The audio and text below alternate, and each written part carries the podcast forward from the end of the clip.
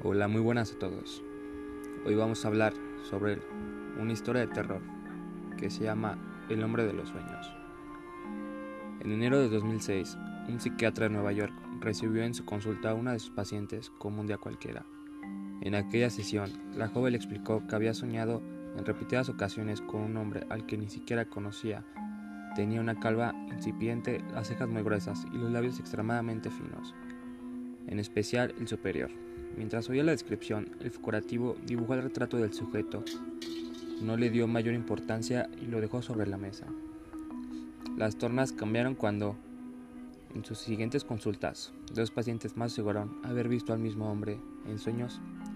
El psiquiatra decidió hacer copia del dibujo y enviarlas a varios compañeros de profesión. Meses después, vieron que el número de personas que habían soñado con él no paraban de aumentar y optaron por crear una página web en la que se registraron todas sus apariciones. Los facultativos descubrieron que el misterioso hombre se había colado en los sueños de cerca de 2.000 personas.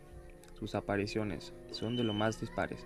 De los pacientes seguro haberlo visto vestido de Papá Noel, otro dijo haber enamorado en cuanto lo vio.